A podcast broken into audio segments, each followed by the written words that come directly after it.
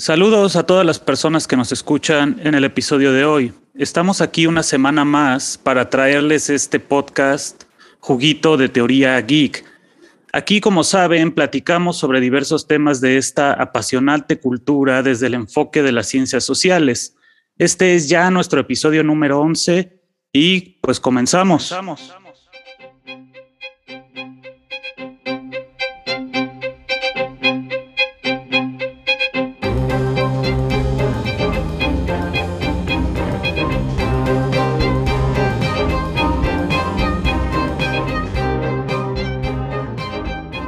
Pues bueno, eh, bienvenidos, saludos nuevamente. Estoy aquí como cada semana. Bueno, hoy, hoy es una semana muy especial porque tenemos la incorporación de una nueva persona a este equipo.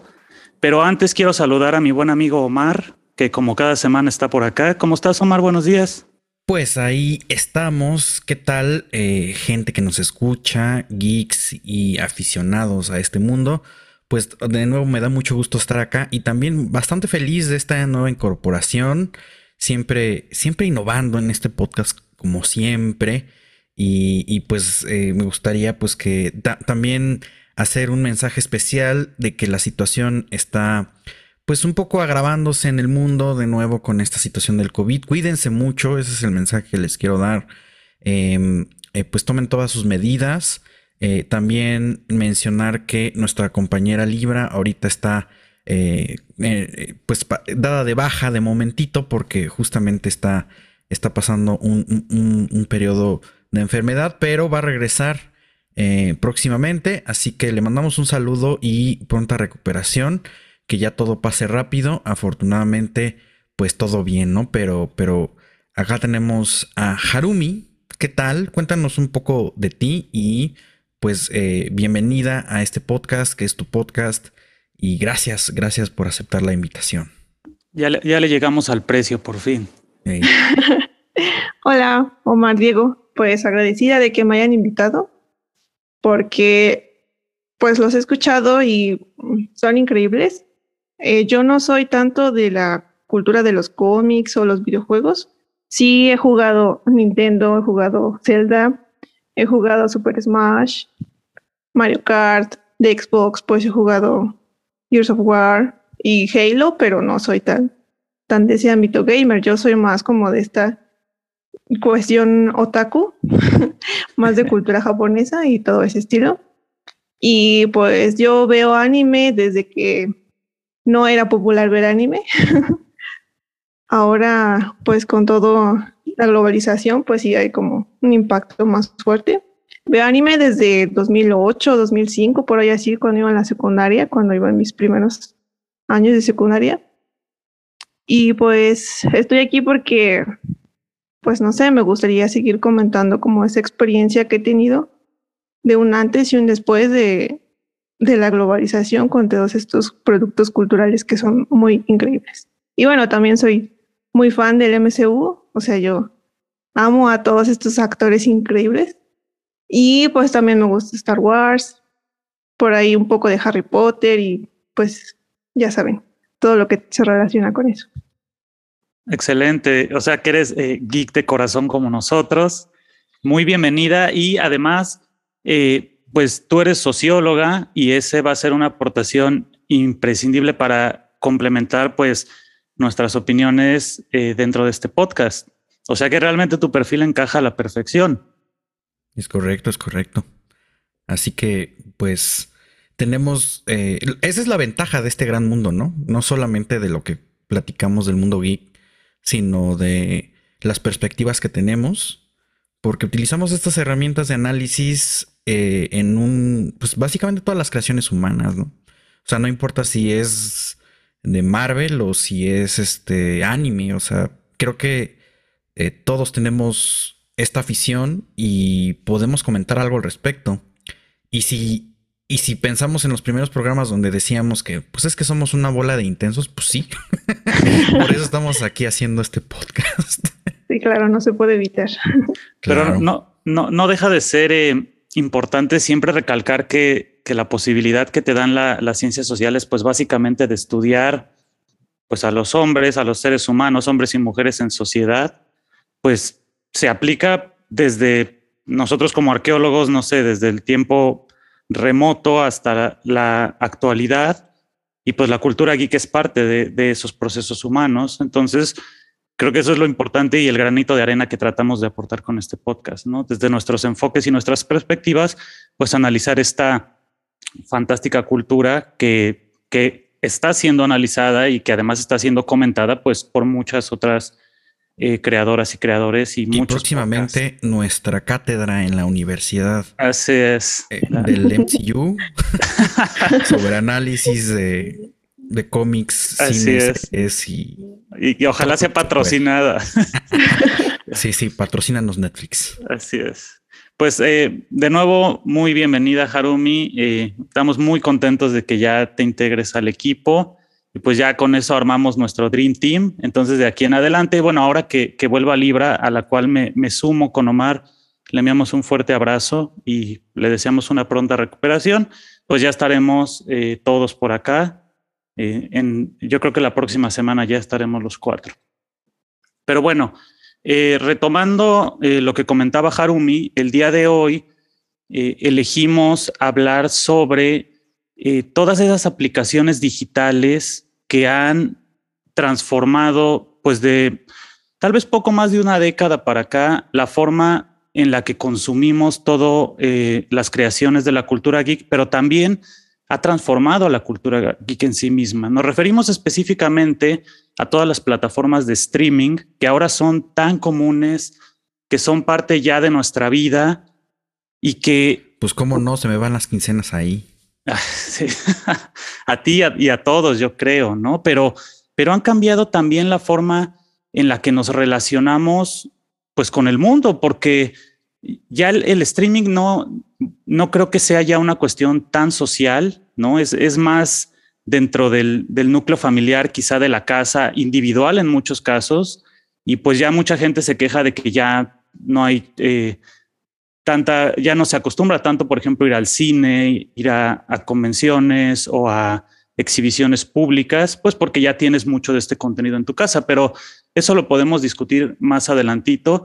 Lo que me gustaría comenzar es eh, preguntándonos cómo se ha transformado la cultura geek y cómo se ha transformado el tipo de contenido que se produce actualmente gracias a la masificación y al consumismo que es causado por todas estas aplicaciones digitales como Netflix, HBO Max, Disney Plus, el mismo YouTube, Twitch. O sea, yo creo que mucha de nuestra audiencia, y nos incluyo, eh, somos de esa época anterior al streaming. Y ahora, pues ya eh, sabemos, como bien dice Omar, todas las implicaciones que tiene, eh, no solamente financieras, pero también para nosotros mismos en, todo el contenido que consumimos. Yo creo que, que, cualquier persona de aquí, por lo menos, ve algo de Netflix una vez a la semana y YouTube tal vez una vez al día, qué sé yo. Pero ¿cómo se ha transformado la cultura geek, digamos, eh, a nivel general? No sé, Harumi, eh, ¿qué, opinas? Pues lo que yo he notado es que antes de que pudiéramos acceder a Netflix y todas estas plataformas, pues sí era como personas mm, como muy especializadas en este tipo de contenido los que lo consumían. Y ahora ya no es necesario que tú sepas un montón de, de cómics o de manga para que puedas ver este, una película de Marvel o incluso la serie de Daredevil, pues ya no es como, ya no, ya ni siquiera está como que tan ligada a los cómics, sino que es puedes verla como una serie en sí misma y te atrapa. Y a lo mejor a partir de ahí, pues tú vas viendo otras series o otros, este, otras historias. Y en el caso del anime, pues sí es como, yo recuerdo que antes, si tú querías ver anime, tenías que ir a la Friki Plaza y comprar tus DVDs todos piratas y poder verlo. Y ahora ya pues tenemos plataformas especializadas como Crunchyroll o Funimation, donde tú ya lo puedes ver de manera legal. Antes sí creo que era como mucho esta idea de la piratería, sobre todo en el anime, porque era antes, ¿no? Y ahora con el, con, con esta idea del MCU, creo que sí ha creo que sí ha tenido un mayor impacto en el de los cómics. O sea, antes era como, veías a Spider-Man, que era como lo más legítimo, ¿no? Ver Spider-Man y ver, y ver los cómics, cómics de Spider-Man o los X-Men. Pero ya con el MCU creo que sí es un cambio muy fuerte y un, este, un consumo más, mm, menos especializado que antes. Creo que eso es lo lo que yo podría ver. Lo que nos estás diciendo, Harumi, es que le tumbamos el negocio a los dealers. Sí. pues entre sí, pues sí, la verdad es que sí, porque, o sea, si lo miramos como, como así a largo plazo, pues sí, antes tú tenías que ir al tianguis o a la friki plaza o verlo de manera ilegal, porque así era, o sea, tú tenías que acceder a, a foros en la web, a páginas que eran de fans que traficaban anime. Bajando virus de tu computadora. o sea, era, era, realmente difícil que tú pudieras este, ver algo, algo de anime. Y ahora pues ya no, ya lo puedes ver en Netflix, en Prime, en HBO, en Crunchyroll. O sea, ya incluso en Crunchyroll, aunque tengas una cuenta gratuita, lo puedes ver. Con publicidad, pero lo puedes ver, ¿no? Y antes pues tenías que quitar el spam para poder verlo iba a decir que ahorita solamente ibas al dealer con para buscar tus, tus, tus películas de culto y así de, de cine eh, de independiente, la CC y cosas así, pero, pero pues ya está movie también, ¿no? Entonces. Sí, sí, sí. Entonces no es tanto, pero, pero sí, mucha razón. A mí me tocó. La primera versión de Evangelion que yo tengo es quemada. este, no me caiga en FBI, por favor. Eh, es eh, un amigo justamente la carrera también. Le mando un saludo a Yanu. Y me pasó, o sea, él tenía pues el disco del disco y me lo quemaron y así lo vi. Y ahorita ya, ¿qué tiene? Dos o tres años que lo, pusieron a Netflix, ¿no? e incluso ya está hasta los reviews que están en Prime, por alguna razón no se pusieron las pilas en los derechos. Que ese también es un tema, ¿no? Los derechos de distribución. Eh, pero, pero efectivamente yo, yo sí iba con mi dealer, ¿no? Conseguía los discos así del DVD pirata, perdón. pero pues es que no había otra manera de conseguirlo. No, la, piratería, como hemos ya repasado en varios episodios, es parte fundamental, yo creo. Y, y no sé si me merezco un tema, pero sí es importante eh, reconocer la, la importancia que ha tenido la piratería en la distribución de esta cultura, sobre todo en América, porque hay muchas producciones que no salieron de, Japón en el caso del anime. ¿no? Pero hay un tema que, me gustaría retomar de Harumi. Me gustó la idea de eh, especializado no especializado, sobre todo en la cuestión de las películas de Marvel como saben, pues eh, Omar y Libra son los especialistas en la parte Marvel y yo tal vez no, no tengo tanto conocimiento del mundo de los cómics. Yo sé que es toda, todo un laberinto, o sea, hay conexiones, hay de pronto spin-offs, canon y no canon. Entonces, eh, lo, que, lo que me llama la atención de, del MCU es que efectivamente puede ser aprendido con, con H por personas que en su vida han leído un cómic. ¿No? O sea, puedes tener todo tu conocimiento de estos personajes solamente con lo que te aportan las películas y tal vez las series. Obviamente las personas que tienen eh, todo el conocimiento de los cómics, pues entenderán otras referencias, por ahí algún este, cameo, pero no es indispensable para entender eh, para entender el hilo de la historia. Y entonces yo creo que ahí justamente es donde eh, la parte de la masificación entra en juego, porque sacas estas obras que fueron de nicho durante muchos años, que fueron difíciles de conseguir, como dice Harumi, o que eran pues del underground, porque no mucha gente agarra un cómic y se pone a leer, sobre todo pues todos los prejuicios que existen o existían al respecto. Pero entonces, eh, Marvel inicia con esta masificación de, la cultura geek o bueno, de estas historias y, arranca, o sea, yo creo que de ahí es donde comienza todo, todo este boom, ¿no? Porque ahora ya son eh, no solamente las diversas eh, adaptaciones que hace Marvel y ahora Disney sobre eh, superhéroes, sino todas las adaptaciones de anime que está haciendo Netflix, por ejemplo, traer eh, anime eh, a plataformas como Amazon Prime o Crunchyroll Funimation, pero además se están produciendo nuevas y nuevas adaptaciones, incluso nuevo anime que está saliendo exclusivamente para plataformas de streaming y que en el pasado no existía. Entonces, yo creo que sí, Marvel arranca este gran boom, pero además crea también la necesidad de producir nuevo contenido exclusivamente para streaming. Y entonces, eh, ustedes consideran que hay como un antes y un después de estas plataformas en la cultura geek? Sí, totalmente. Porque incluso pensaría un poco con mi pensamiento arqueológico crono, hacer un cronograma de esta situación. Porque todavía entre 2007, que es donde agarra, digamos, vuelo el Internet para empezar a buscar cosas, y 2015, el Internet de las cosas, este, lo, podías ver un poco más, eh, pues como un sentido de distribución. Es decir, estoy buscando algo que se produjo de una película, ¿no? O sea, si pensamos eh, de, manera paralela a MCU, pues comienza en 2008. Y estabas buscando las, las películas, ¿no? Estás buscando las series y cosas que a lo mejor no tienes acceso. Y por supuesto, por eso es que grandes, eh, grandes titanes como lo fue eh, y por supuesto la mejor creación de Argentina para el mundo Cuevana, pues estaban en boga. Em, pero a partir de 2015 o quizá un poco, un poco antes, no sé. O sea, ahí 2013, 2015, quizá. Eh, Netflix empieza como a tener esta, esta competencia de ya no solamente distribuir, sino crear las, sus propias producciones.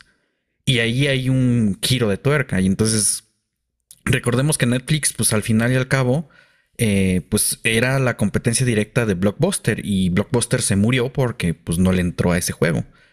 Entonces, yo, yo pondría un ingrediente más dentro de esta antes y después de, totalmente el giro. Eh, que ya no solamente es distribución de las grandes compañías, sino que también pequeños creadores, o sea, un individuo que a lo mejor es, no sé, es ilustrador, diseñador gráfico, eh, de, fotografía o, no sé, incluso producciones audiovisuales independientes, ya lo podían subir a YouTube y también empiezan a, ver ese tipo de cosas, ¿no? O sea, los, los primeros videos virales, ya por ejemplo de, de, fan arts o de, o de películas, este, pues hechas por, por, por aficionados, ¿no? Y, y ahí ya como que también estos creadores empiezan a ser jalados por la gente y entonces delante de 2015 ya hacia los hacia donde estamos, ¿no? 2015, 2020 pues ya lo que vemos es que también está la figura del influencer o del creador. Claro. Que están, que están poniendo pues también de lo suyo y, y también generaron imperios, ¿no? Hay, hay youtubers que pues, o sea, realmente surgieron, voy, voy a poner de la nada entre comillas, pero este, pues básicamente ahorita ya hasta compañías de telefónicas tienen y restaurantes y no sé qué. Entonces... Eh, también hay otro tipo de, de, plataformas que no son necesariamente de streaming, pero que tienen esta situación de compartir el trabajo que se hace y obviamente eh, de la valorización de ese trabajo, porque eh, no solamente existe la situación de compartirlo, sino que puedas obtener comisiones, puedes obtener chamba y pues, pues eso es, es, sumamente valioso para los, los creadores, porque recuerden, recuerden que nadie tiene que eh, vivir solamente por el amor al arte, ¿no? Todo trabajo merece una remuneración justa. Claro. Así es. ¿Tú qué opinas, Harumi? ¿Cuál, cuál sería para ti este antes el trabajo y después? Más, el trabajo más precarizado es este, pues ese, ¿no? El de los creadores y el de los artistas. Sí, yo, yo recuerdo que cuando iba en la secundaria, que fue como los primeros momentos en el que me decidí a dibujar porque pues a mí me encantaba Sakura Card Captor y decía, ah, yo quiero dibujar igual que las Clam, ¿no? Y, y recuerdo pues sí conocer eh, algunas plataformas donde subían varios artistas su, su trabajo y fue el primer acercamiento que yo tuve como a las comisiones. Y es súper interesante porque ahora ya con, con Twitter, por ejemplo, pues ya, ya tú puedes acceder a los, a los artistas que trabajan en estudios de mapa, de, de Ufotable, o sea, de todos esos estudios que producen animaciones fantásticas. Y también eh, creo que en los videojuegos ha tenido un impacto importante YouTube con todos los streamers. Porque yo recuerdo igual, eh, ya en la universidad, eh, recuerdo ver mucho eso, que ya todo el mundo hablaba de videojuegos, no porque los jugaran, sino por todos los videos que hay en YouTube de los, de los que juegan. Y entonces eso también es como importante. Los, los creadores comparten eh, sus obras y, y, los que consumen comparten lo que consumen. Y eso es bien interesante porque eso sí, sí permite como contagiar este afán de querer ser parte de una comunidad, que es como, que es como lo que yo veo, ¿no? Ser parte de una comunidad. Porque pues así, ¿no? Ir a convenciones, yo me acuerdo que era súper súper bonito, súper divertido, porque conocías más gente que te gusta, le gustaba lo mismo que a ti. A lo mejor en tu escuela no tenías amigos, pero pues ya conocías a gente en internet, incluso en foros de chat, ¿no? Sí.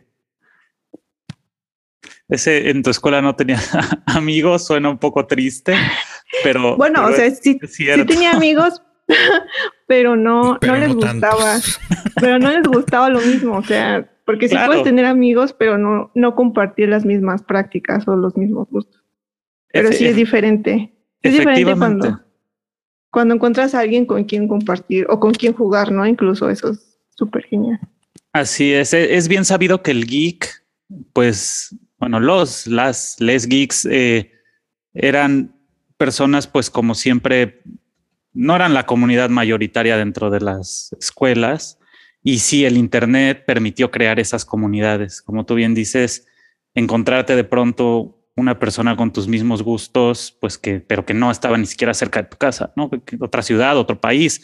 Es cierto, esas redes, eh, pues ya como de, comunidad, ahora son enormes y son internacionales. Y bueno, plataformas efectivamente como YouTube, Twitter, Facebook, Instagram, TikTok, ahora Discord, pues permiten la interacción de, de estas personas, además en tiempo real. ¿no? El Internet finalmente pues sí vino a, traer toda esa revolución, toda esa masificación y pues eh, que, eh, todos quienes éramos geeks pues saliéramos de nuestras cuevas eh, y mucha gente además descubriera la, lo apasionante que puede ser esta cultura y se enamorara de ella.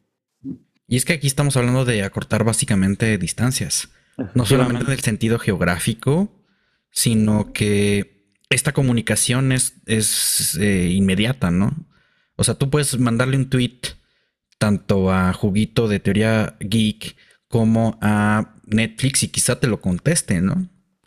Juguito de Teoría Geek sí. O sea, sí contesta, pero Netflix también. Eh, y, y, no sé, o sea, Warner Brothers o una cosa así, ¿no? Grande productora. O incluso los artistas, ¿no? Los animadores, animadoras y, gente así. O sea, eh, les puedes mandar algo y, quizá te lo contestan. Y entonces ya no es como la figura inalcanzable, hay como una cierta horizontalidad dentro de esta comunicación. Digo, obviamente varían los casos, pero ojalá y esto lo escuche Guillermo del Toro y nos patrocine y, y diga, pues está bien chido este podcast, ¿no? no, tal vez no un patrocinio, pero una, este, una mención, no, no estaría mal. sí, Guillermo, eh, si, si, estás escuchando esto, queremos platicar contigo sobre, obviamente, tus fabulosas creaciones. Somos fans. Em, te, armamos un programa especial. Ven, ven y, platicamos. No, y, y, sobre todo Guillermo es una de las, de las personalidades bien conocidas por esa horizontalidad que tú mencionas, ¿no? Siempre ha sido muy cálido, ha respondido a muchos mensajes, ha resuelto muchas situaciones de gente que de pronto tiene algún apuro y, son apoyados por, por Guillermo. Y bueno, este, no está libre para comentarlo, pero ella este, en algún momento recibió una respuesta de, ah, Guillermo a uno de sus tweets. Dice que lo tienen marcado en su casa. Así es. y vende copias también de ese tweet este, en formato NFT si quieren. en taza, ¿no? En una No, no compren NFTs. Pero entonces, eh, retomando, retomando un poco la discusión, eh, la masificación y el, y el consumismo, bueno, sobre todo la masificación, pues es un fenómeno que está, no, no solamente es parte de la cultura geek, está ya fuera de todo la, hiperglobalización generada por, por la Internet y por las redes sociales pues es evidente, todos estamos inmersos en ella, incluido el Internet de las Cosas que bien mencionaba Omar y que en México es un meme por, bueno, sobre todo en la Ciudad de México es un meme por unas elecciones que ocurrieron hace algunos años, eh, pero, pero entonces, eh, tal vez viendo eh, el lado bueno primero de esta globalización y de esta masificación de contenidos, podríamos decir que estas aplicaciones eh, digitales de, streaming de video ponen la cultura geek al alcance de todas y de todos. De, o sea, hablando pues de las bondades, digamos, porque tiene partes oscuras que también podemos hablar después, pero empezando por lo bonito, ahora todo el mundo tiene acceso, digamos, lo tiene, ya no es ese mundo eh, de los virus, del spam, como mencionaba Harumi, del underground, de la piratería, porque también las plataformas de streaming han sido una forma bastante efectiva de compartir la, de, perdón, de combatir la piratería. Este, e, eso es verdad, pero eh, ¿ustedes creen entonces que la cultura geek ahora está al alcance de todos? No sé, Harumi, ¿qué, ¿qué opinas? ¿Está al alcance de todas y de todos? Sí, sí, creo que está al alcance de todos. O sea, desde desde la piratería pues ya estaba, ¿no? Pero creo que ahora ya no es como marginalizado el consumir este tipo de productos. Creo que esa es la diferencia más importante. Porque, o sea, yo recuerdo que los primeros, las primeras personas que oraban en Netflix, pues era una plataforma donde podías ver películas. Y después con el paso de los, del tiempo, pues ya puedes ver series originales, series este, de ciencia ficción o de cómics, y también anime. Entonces creo que eso sí impactó en el consumo porque ahora ya no, ya puedes ver a cualquier persona con alguna playera de My Hero Academia o de Demon Slayer, de Ataque de Titanes, ¿no? O sea que son como los animes que consumen más y que no son tan especializados. Sobre todo en el cine. Yo recuerdo cuando iba en la secundaria que la única película de anime que vi en el cine fue una película de Yu-Gi-Oh! Y la sala estaba vacía. O sea, éramos como 10 personas en una sala enorme. Y ahora cuando fui a ver Demon Slayer, pues la sala llena. O sea, la preventa en un día ya estaban agotados los, los boletos. Entonces creo que sí hay, sí hay un impacto fuerte y una importancia de gente que no, que no como tal dice, ay, pues solo veo anime. O sea, a lo mejor solo lo, ven porque se lo recomendó algún amigo o un familiar y les gustó y a lo mejor no pasan de ese anime, pero aún así lo vieron. Entonces creo que eso sí es, creo que eso sí es como muy interesante y para nosotros que somos otakus así fuertes, pues eso es muy bueno para nosotros porque podemos acceder a más mercancía. Eso no, eso era muy difícil antes. Tú tenías que ir a fuerzas a una, a una convención para encontrar una figura original, sobre todo original, pero ahora ya puedes buscarla en Amazon, en Mercado Libre y ya la tienes en tu casa. O sea, eso creo que sí es, para nosotros que somos fans, sí es algo muy positivo el que estas plataformas contribuyan al consumo más abierto. Yo pondría ahí otra ventaja que es justamente eh, poner atención en el tipo de producción que consumimos. O sea, porque obviamente estamos eh, eh, totalmente sumergidos en la ola estadounidense, pero que en una sola plataforma o en varias em, podamos encontrar que película de Francia, que películas de Finlandia, que el anime japonés, que la animación este, brasileña o yo qué sé, ¿no? O sea, también nos está abriendo un panel donde ya no estamos viendo todo por el, por, por una, el agujerito de, una puerta, ¿no? De la llave, sino también podemos seleccionar y tenemos que desarrollar ese criterio de ver qué es lo que vemos, ¿no? O sea, de poner atención en lo que vemos. Y, decir, pues es que no solamente, o sea, a mí me encanta la industria estadounidense, no voy a mentir, ¿no? Eh, porque muchas de las creaciones que yo, eh, de las que yo soy fan, pues vienen de ahí. Pero realmente si yo me pongo a revisar el catálogo de Netflix, pues puedo ver. Y si no me cae, pues tiene hasta, hasta telenovelas turcas, ¿no? Que de repente también se ponen muy de moda. Y, y eso también, o sea, genera, porque a pesar de que estemos hablando de, un solo formato, el formato película o serie, pues ahí se representan modos de vida, ¿no? O sea, a lo mejor, a lo mejor adaptados, a lo mejor con una imagen pública, pues eh, cambiada, pero, o sea, sí hay una variante. Y, creo que es muy importante considerarlo, porque, eh, y, no, no temo en equivocarme aquí, cada uno de nosotros que ha visto estas cosas, seamos otakus, geeks o lo que sea, tomamos en nuestro propio estilo de vida muchas de, las cosas que vemos ahí.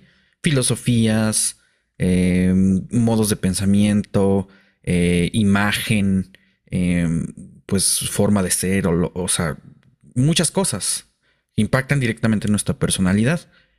Y creo que eso es y siempre ha sido uno de los núcleos duros de nuestra concepción como sociedad.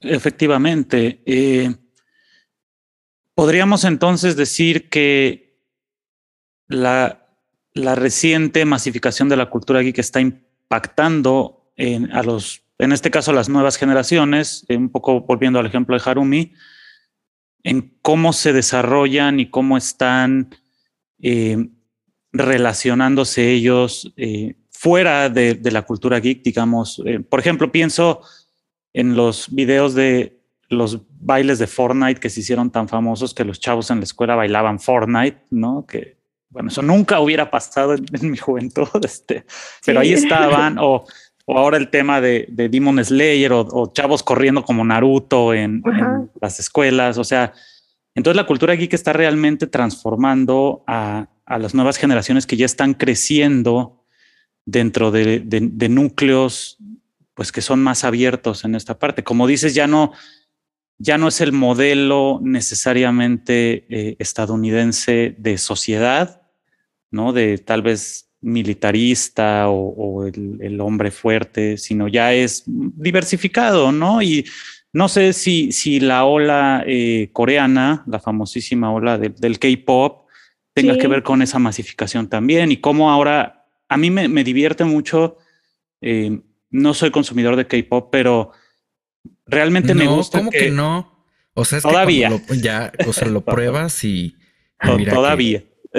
busca, busca Secret, que es de los primeros K-pop. Ah, sí lo voy a buscar bien. Eh, no, mi, sobrina es fan de, de K-pop y ella a veces me platica un poco, pero a mí realmente me parece fascinante. Tal vez ahorita Harumi nos pudiera este, ayudar a expandir un poco más en esta idea. Me parece fascinante cómo la ola coreana está transformando los paradigmas sociales, que muchas, que bueno, básicamente toda nuestra vida han sido formados por las perspectivas estadounidenses eh, de, la familia, de la sociedad, de los roles de hombre, de mujer, etcétera.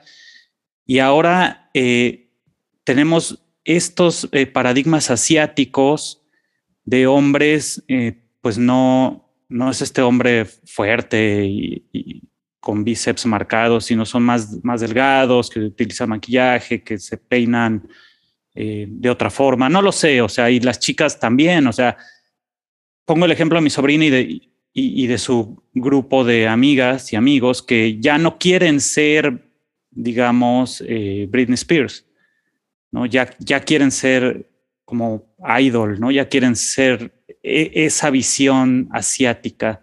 Obviamente eso le puede mucho a Estados Unidos y hemos visto cómo hay ahorita una guerra ideológica muy fuerte entre la cultura estadounidense y, las culturas asiáticas.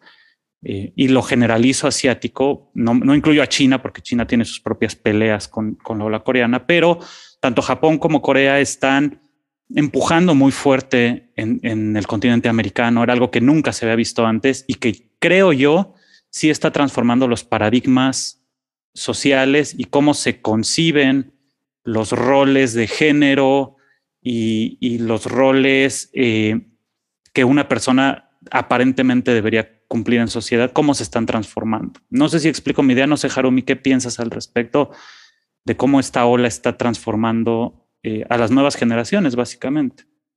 Sí, de hecho sí lo había pensado porque, eh, o sea, estamos muy impregnados de la cultura norteamericana, pero cuando yo empecé a ver anime, pues sí vi diferencias entre lo que veía de cosas estadounidenses y cosas eh, ya japonesas y también creo que sí hay un impacto muy fuerte de, de los doramas y todo lo coreano. O sea, eso antes era igual muy especializado. Gente muy especializada consumía este tipo de, de obras y ahora pues con Netflix vimos mucho este debate con, con ese del juego del calamar, que fue como, creo que es la historia, la, la serie de mayor éxito que no es estadounidense, ¿no?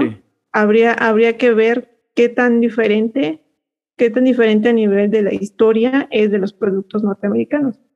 Porque creo que sí, creo que sí la cultura asiática, así en general, todo lo que es lo asiático, sí es como una, una fuerte oposición a las visiones del mundo este, norteamericana, sobre todo en la cuestión religiosa. Eso es como que lo más, lo más importante y lo más este, relevante en las producciones de anime, sobre todo. Y, y yo, yo recuerdo que en muchos, en muchos animes, pues hay como escenas eh, vinculadas a festividades japonesas, así muy concretas. Y son como parte muy, muy impregnadas en sus, en sus culturas.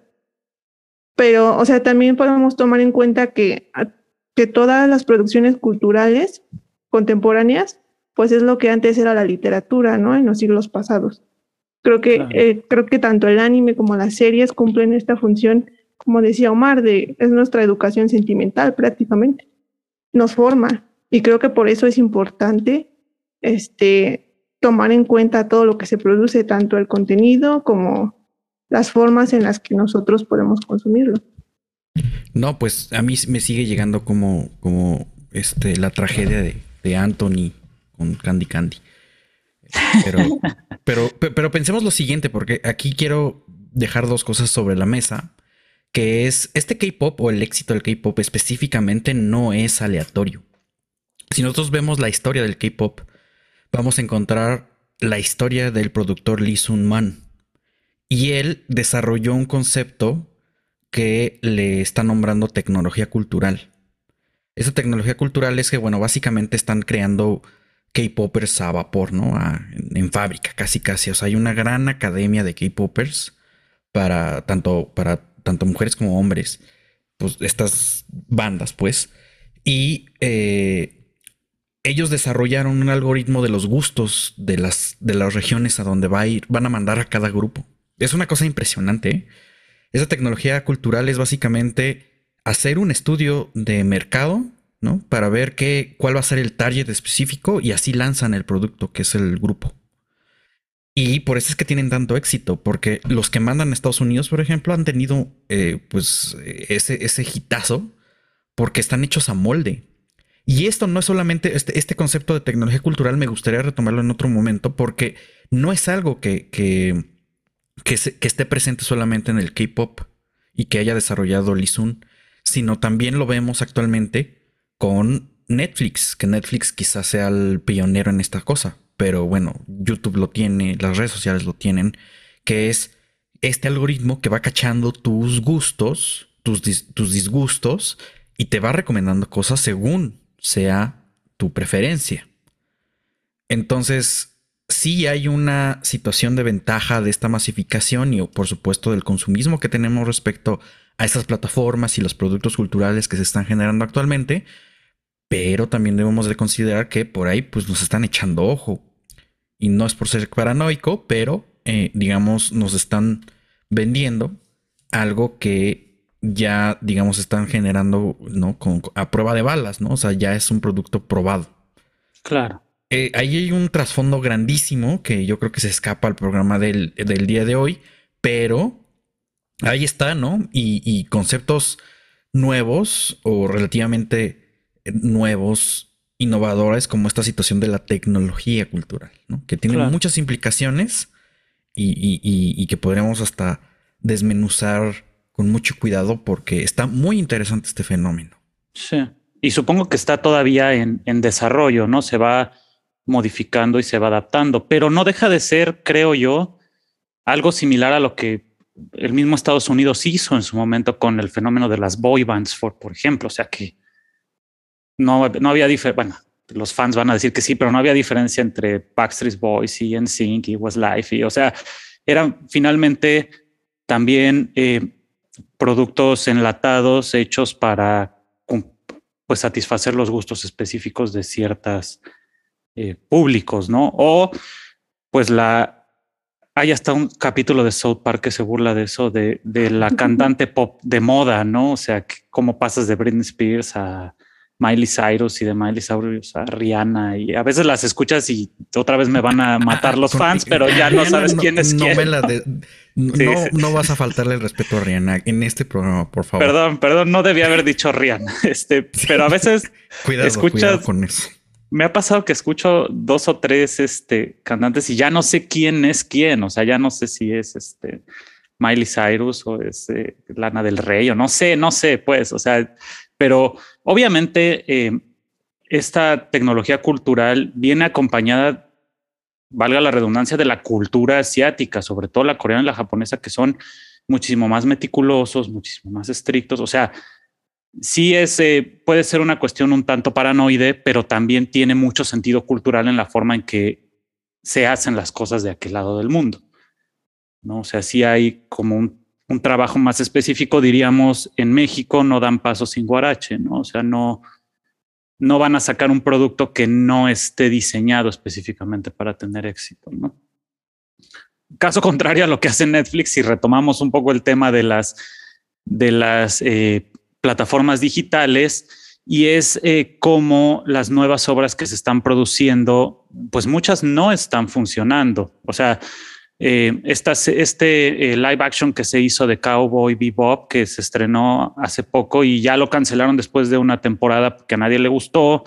El live action que hicieron de, de Dead Note tampoco a nadie le gustó, porque yo creo que Netflix ahí es pues la, la plataforma que, exhibe más este tipo de fallos, pero están haciendo muchas producciones, o sea, están como tocando muchas puertas a ver dónde pegan, ¿no? Y eso tampoco, yo siento que es, una, es la parte oscura, es una consecuencia de esta masificación y de este consumismo extremo, que se tienen que estar produciendo cada vez más obras, puesto que ya las tienes al alcance de tu casa y consumimos tanto de este contenido que estas plataformas tienen que verse en la necesidad de estar produciendo pues nueva, nuevo contenido a cada rato. Tienes que tener una serie nueva cada semana o una película.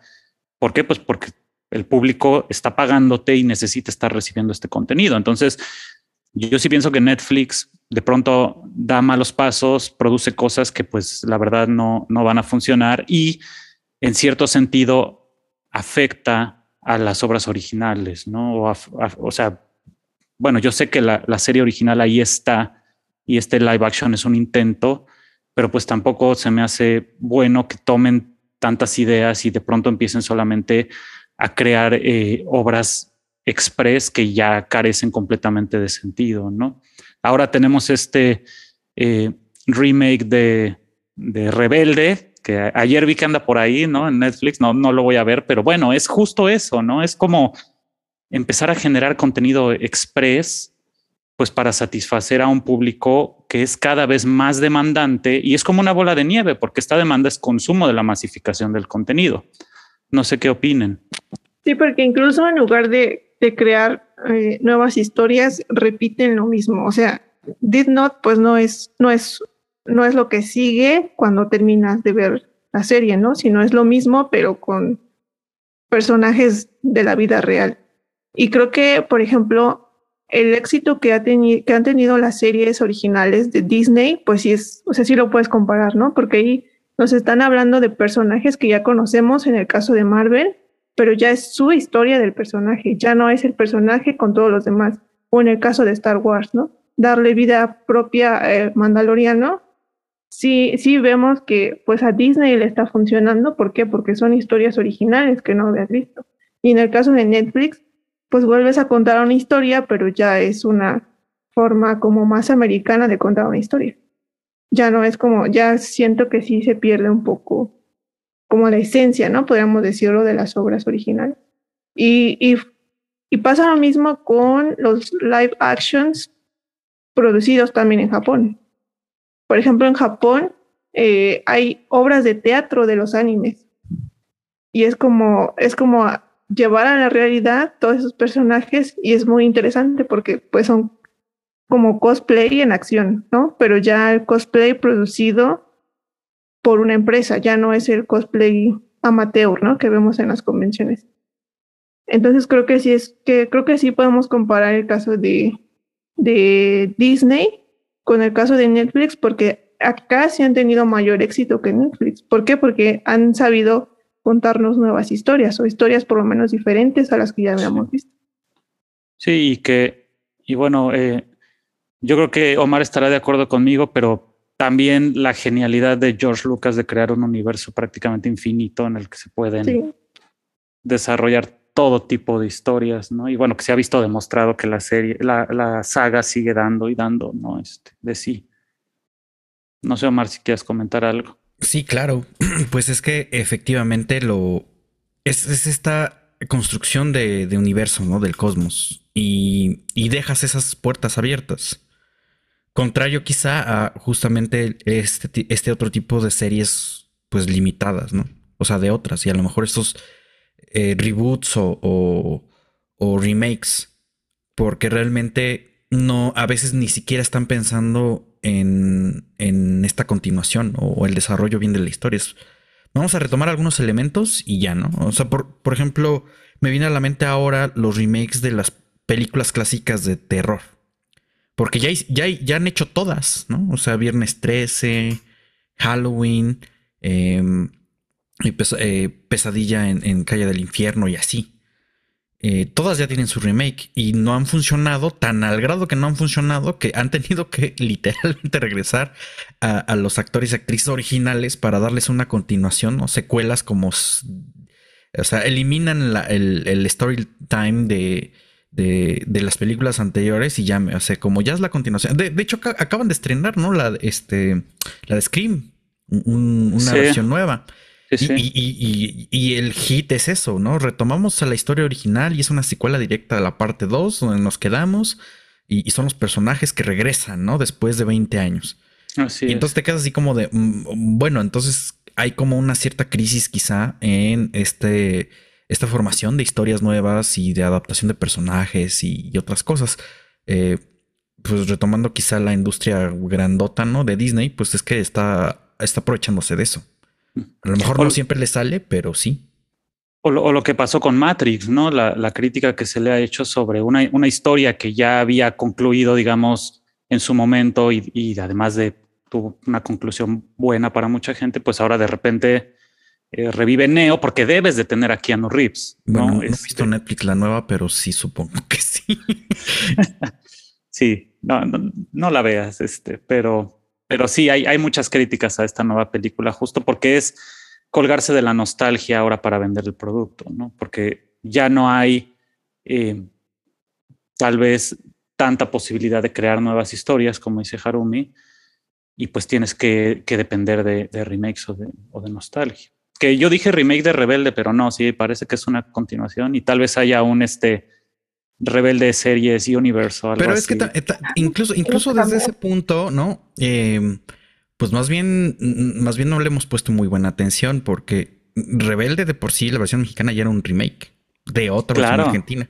Claro. Y, también, o sea, es que ni las telenovelas se escapan. ¿Cuántas versiones de Rubí hay? A ver, conocedores. ¿Tú sí sabes? Pues hay como cuatro, sí, tres. Órale. Porque está la de Bárbara Mori. Bueno, al menos las recientes, ¿no? La de Bárbara Mori, que es la que pegó cuando íbamos en la secundaria prepa. Y la de Angelique Boyer, que es la más nueva. Y antes había otra, entonces son tres. Tres de menos las que yo conozco. O, Betty la Fea, ¿no? Que también ha ah, tenido. Ah, bueno, es que eso ya es un Bettyverso. Eso. Sí, sí, está confirmado. ah, está con... ah, mira. Sí, ¿no? Pues es el cameo, ¿no? De, de la nueva versión y, y, los actores originales. Está. Órale. No mejor sabía. Que, mejor que Spider-Man, sí. Tal vez se conecte en el universo de Spider-Man y el de Betty la Fe en algún momento. No lo sabremos. Ya todo es posible en este eh, universo. Pero bueno, ya nos estamos acercando al, final de este episodio y pues un poco para platicar de nuestra experiencia personal, solamente me gustaría preguntarles eh, cuál es su relación con, con, estas aplicaciones. Yo, o sea, todos consumimos este contenido, eh, pero en su caso, por ejemplo, eh, no sé si tienen Netflix, HBO demás, pues qué opinan, qué les deja, como, un poco como conclusiones generales, que ustedes la forma en que consumían el contenido geek en el pasado, cómo lo consumen ahora y pues qué creen que, pase eh, de aquí a unos años que ya tenemos esta gran cantidad de obras. Eh, ¿Ustedes creen que la tendencia sea que siga, eh, sigan produciéndose y produciéndose y produciéndose o tal vez haya algún momento de ruptura próximamente en el que todas estas producciones pues ya dejen de ser tan atractivas para el público y el capitalismo y el consumismo y la masificación volteen hacia otra parte. ¿Qué, opinan así eh, como conclusión de, todo esto y, qué nos depara en el futuro del streaming y la cultura geek? Pues seguramente el dominio universal de Disney como gran dictador de este mundo Em, porque a pesar de que le entró recientemente a la guerra del streaming, pues no parece que, o sea, tiene altibajos, pero parece que va bien encaminado. Em, en otras críticas, en otros programas, yo he escuchado que Netflix sigue siendo como la plataforma dominante porque pues ya mejoró su algoritmo, la plataforma es estable y muchas otras cosas. Yo creo que se va a mantener un poco eso pero ya no es una cosa única. Yo empecé a usar Netflix desde 2013, que es cuando llegó a México. Y realmente me gustaba el catálogo porque encontrabas películas así, serie B, rarísimas y, hasta telenovelas mexicanas. Entonces era, era una buena opción porque además en ese momento yo estaba fuera de la Ciudad de México y lo único que tenía era una conexión más o menos de internet. Entonces me, sacaba de, muchos apuros entre YouTube y Netflix pero era lo único que existía, ¿no? Eh, también he de confesar que yo, yo soy generación Cuevana, o sea, muchas cosas las veía directamente en Cuevana, pero cuando tumbaron los servidores, pues solamente me quedé con YouTube y Netflix, que justamente fue cuando llegó aquí. Y pues sí, sí, sí he visto esa evolución, ese cambio. Y quizá la situación es que toda esta mm, dinámica de streaming, ¿no? Que es como recolectar las, las las este, gemas del infinito, pues sí, o una de dos, o nos termina llevando la a, la, quiebra, o va a haber otra plataforma que de repente empiece como a tener un mix de todo, ¿no? Porque no podemos vivir, o sea, yo no puedo vivir con el contenido de Disney, de Disney Plus. O sea, porque, o sea, francamente solamente lo tengo por Marvel y Star Wars. Pero, o sea, las películas de Disney no es como la que las ve a diaria, ¿no? Entonces, para eso yo me tengo que pasar a otra plataforma. Y, o sea, porque necesito ver películas de acción, este, películas con clasificación más, este, de adultos, de así. Entonces, eh, digo, es, es mi escenario posapocalíptico. No, apocalíptico. O nos lleva a la quiebra o va a haber una, un, un anillo que los rija a todos. Y rapidísimo, antes de pasar con Harumi, Netflix anunció su vida de precios, ¿verdad? Sí, han, estado desde los últimos dos años, eh, pues subiendo, subiendo sus precios. De hecho, ya desde diciembre pasado ya subieron la, la tarifa, ya está como en 160 pesos, una cosa así. Este, yo todavía lloro los momentos en que me costaba 99 pesos al mes. Exacto. Sí, el incremento ha sido pues casi más del 200%, casi del 200%. Wow. Tú, Jaromi, ¿cuál es tu, tu este, qué, qué, qué piensas que vaya a ocurrir en el futuro? Tu, predicción. Pues no sé si una predicción, pero ya siento que a veces la oferta es demasiada y ya no puedes ver todo. Porque, bueno, ahora que nosotros ya somos adultos, pues el trabajo ya no te deja, ya no te deja ver o estar ahí pegado en, en la plataforma y echarte una serie en un día, ¿no? Yo me está costando mucho trabajo ver Daredevil a pesar de que me gustó mucho. Pero siento que sí, la oferta es demasiada. Y siento que a veces termina siendo abrumador y para estar al corriente de todo es como, ay, pues no sé si ver Mandalorian o ver el nuevo anime que sacaron o ver una película o etcétera. Y sí, también estoy de acuerdo con Omar. O sea, Disney, pues solamente es exitoso por Star Wars y Marvel. De ahí en fuera, pues si tienes niños chiquitos, pues te funciona, pero tú como adulto, pues solamente, yo particularmente solo consumo Disney por eso. Porque solo es, es ese contenido específico es el único que me interesa, a diferencia de Netflix, que puedes ver más cosas, que tiene más variedad. Supongo que en Prime también por sus series originales, también HBO tienen una oferta diferente por, por tipo de producciones.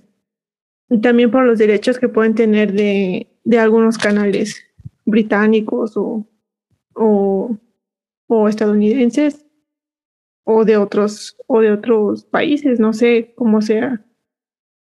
Eh, consumir series de Francia o algo así, o sea, no desconozco si se puede hacer eso en estas plataformas, que sería realmente interesante, porque películas sí hay, pero ya series como que es más difícil consumirla.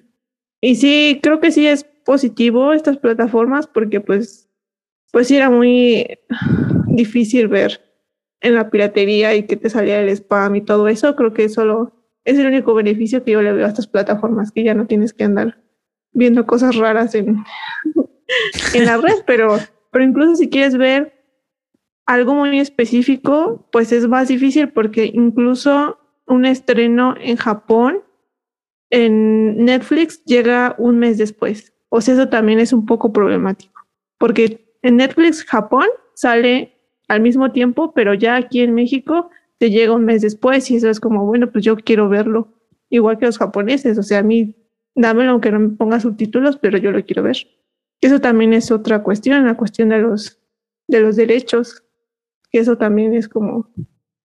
Yo envidio a los japoneses porque ellos tienen todo Ghost in the Shell en Netflix y aquí nosotros solo tenemos una película y una serie cuando es un universo enorme de series, ¿no? Pero eh, yo creo que ese es un arma de doble filo porque tienes razón con los, los estrenos que no son simultáneos, pero también, por una parte, es lo demandantes que nos hemos vuelto como público, ¿no? Que ahora eh, exigimos tenerlos al, al, mismo tiempo, ¿no? Y antes no era así. Antes eh, muchas películas, y todavía pasa en el cine, se estrenan en su país de origen o en festivales y ya después te llegan, ¿no? Pero ahora realmente por por enterarnos gracias a la internet que se va a estrenar tal o cual, pues sí, y por los spoilers, por cierto, le, escucha nuestro capítulo sobre spoilers, pues es eso, ¿no? Tienes ya, ya la comunicación y el contenido está tan masificado que pues necesitas verlo, ¿no? Se vuelve una necesidad tener al alcance este producto inmediatamente. Mucha gente usa VPNs, ¿no? También para, para poder brincarse las restricciones regionales y eh, pues Cuevana sigue ahí ahora como Cuevana 2 para quien no tenga acceso a todas estas eh, plataformas de pago, que está bien, eh, que existan, que haya legalidad, que se apoye en el caso del anime específicamente, que se apoye a los animadores, porque cuando veíamos anime a través de la piratería, pues sí, no, no ganaban un centavo, es todavía un trabajo muy precarizado a diferencia del cine, pero pues ya eh, así apoyamos directamente, pero no todo el mundo puede darse el lujo de pagar plataformas de streaming. Eh, como decía Harumi, muchas de ellas son, tienen cuentas gratuitas con publicidad, pero bueno, siempre hay ahí todavía las, las opciones este, piratas. Y, bueno, pues eh, yo a mí nada más me gustaría mencionar que apoyo la idea de Omar, que ojalá algún día tengamos más acceso a, ya sea por una aplicación o por varias, que el tema de los derechos no se vuelva más restrictivo y no tengamos que tener 50 aplicaciones para poder ver eh, variedad en contenido, que cada empresa saque su propia aplicación y, y, pues si quieres ver una película tienes que pagar esta, ahora si quieres ver otra tienes que pagar otra. Poco a poco se está convirtiendo en eso. Espero que no pase, que no se vuelva tan restrictivo y pues que hubiera mayor apertura, ¿no? Ojalá la haya. Pero bueno, pues ya, ya con eso llegamos al final de, este episodio. Eh, como siempre, pues se quedan muchas dudas, muchas preguntas, pero cualquier, eh, si invitamos a nuestra audiencia, si quieren comentar algo, si les quedó alguna duda, pues ahí nos pueden contactar por nuestras redes sociales, este arroba de juguito, arroba, perdón, este juguito geek. Y pues bueno, eh, pasamos ahora a nuestra sección de recomendaciones semanales.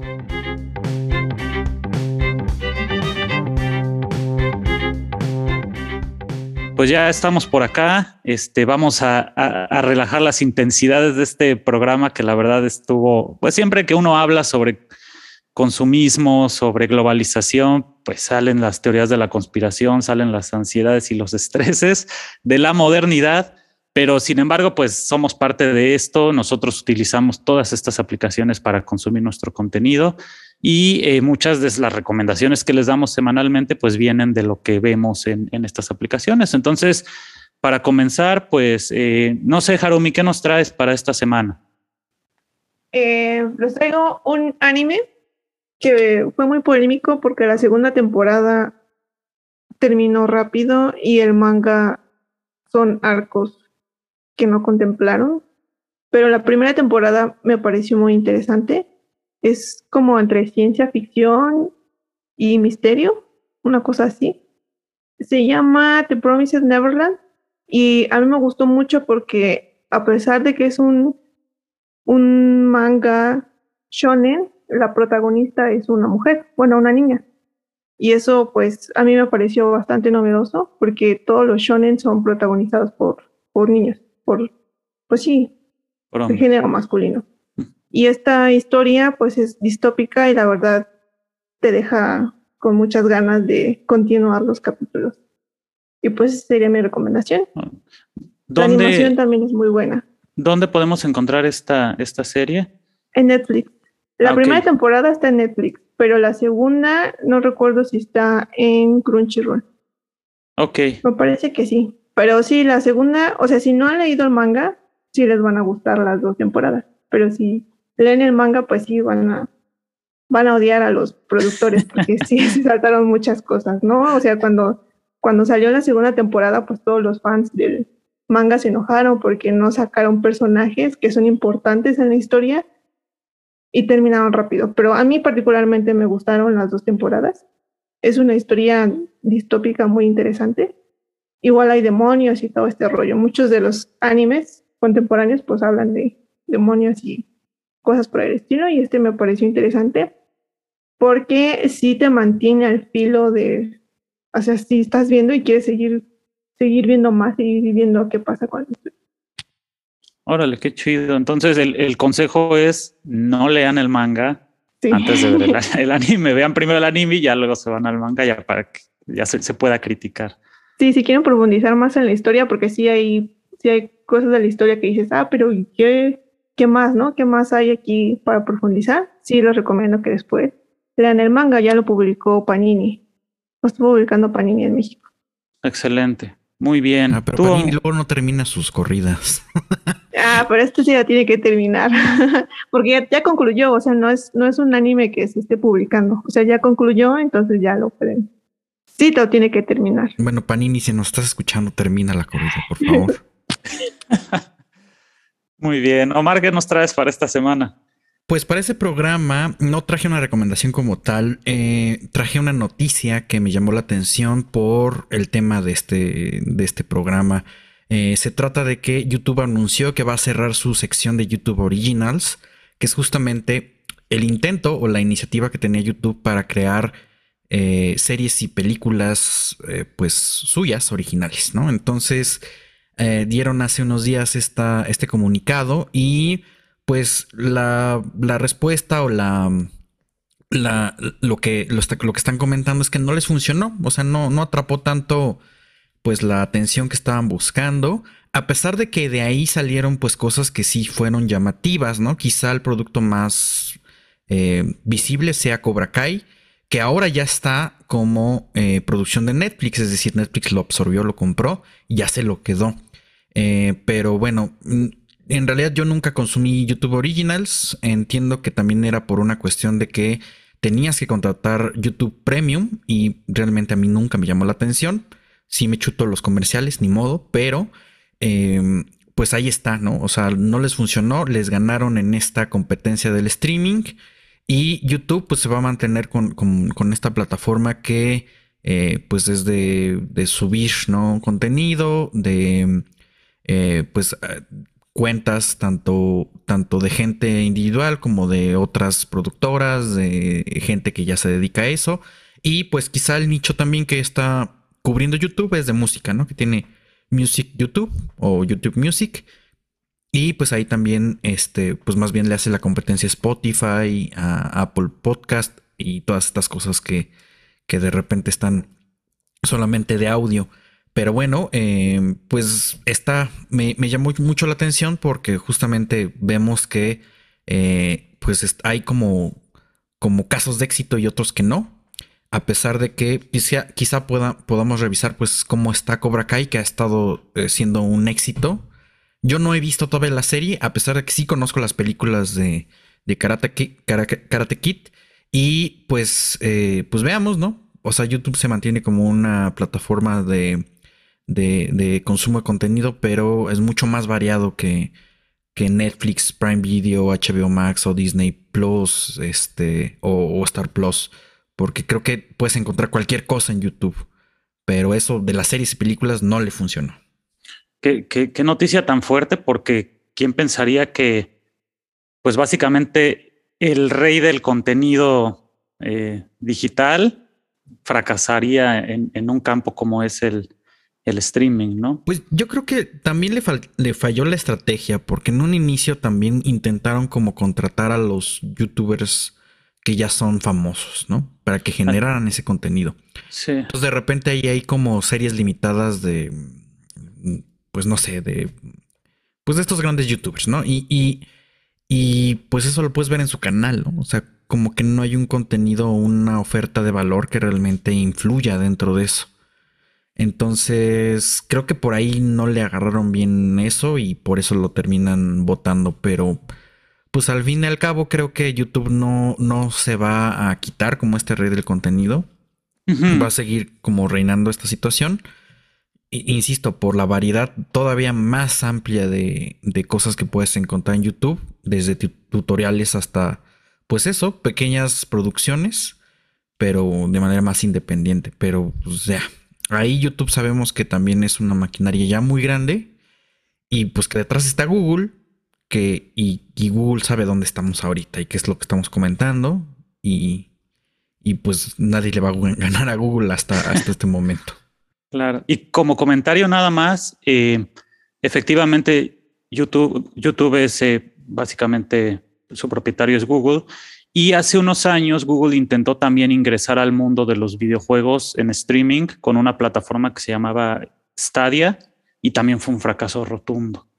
Entonces, eh, pues sí, ahí ya van dos cositas que no le sale muy bien la jugada a Google, ¿no? Y pues eso genera no solamente pérdidas millonarias, sino también eh, puestos laborales. Pero es interesante cómo ya el mercado es tan competitivo que y, la gente es tan fiel a, su mercado que, puede ser difícil incluso para estos magnates de la cultura digital eh, poder generar o poder ingresar a, plataformas de streaming. Y pues bueno, eh, en mi caso, eh, es, una, es una recomendación medianona porque fue lo, más impresionante que vi esta semana y es una película que se llama Lamb, que fue lanzada en septiembre de, 2021. Eh, creo que se, estrenó en español como El Animal. Es una película islandesa dirigida por, eh, perdonen mi islandés terrible, eh, Valdimar Johansson y coescrita por, por Valdimar y por Sigurjón Birgir Sigurosson. Ya, es horrible, pero bueno, así, así, búsquenlo. es una historia muy extraña porque eh, trata sobre una pareja, eh, María Ingvar, que tienen una granja en las montañas de Islandia donde crían ovejas. Y un día una oveja da a luz a, una oveja con cuerpo humano. Entonces, e, estas personas, esta pareja, ya habían tenido como varias pérdidas de sus hijos y adoptan a la oveja humana como su propia hija. Y es una locura, ¿no? Ese, este cine bizarro, un cine muy lento además, porque los escenarios, el escenario es básicamente la granja todo el tiempo y solamente son ellos dos, eh, la oveja, otras ovejas y, otro personaje más. Eh, que, bueno, no voy a mencionar para no dar demasiados spoilers, pero es una película extraña. No podría decir que es impresionante, buenísima, pero es extraña y yo creo que vale la pena verla. Eh, ha tenido sus premiaciones en algunos festivales eh, es una historia bastante única y no está disponible en plataformas de streaming, justamente lo que mencionábamos, pero en Cuevana 2 ahí le pueden echar un ojo.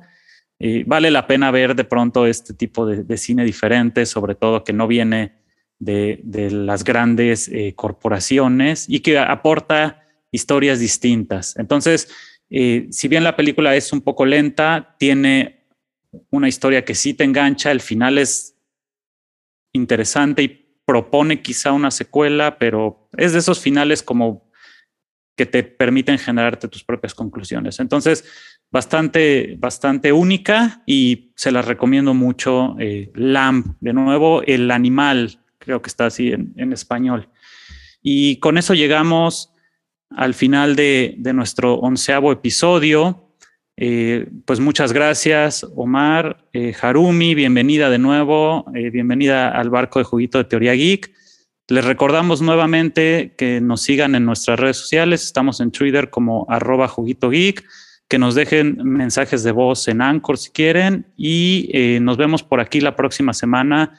Nuevamente, Libra, te mandamos un fuerte abrazo, recupérate pronto, ya te queremos de vuelta en los próximos episodios. Pues Omar, Harumi, Pasen buen día, nos vemos. Bye. Igual, adiós.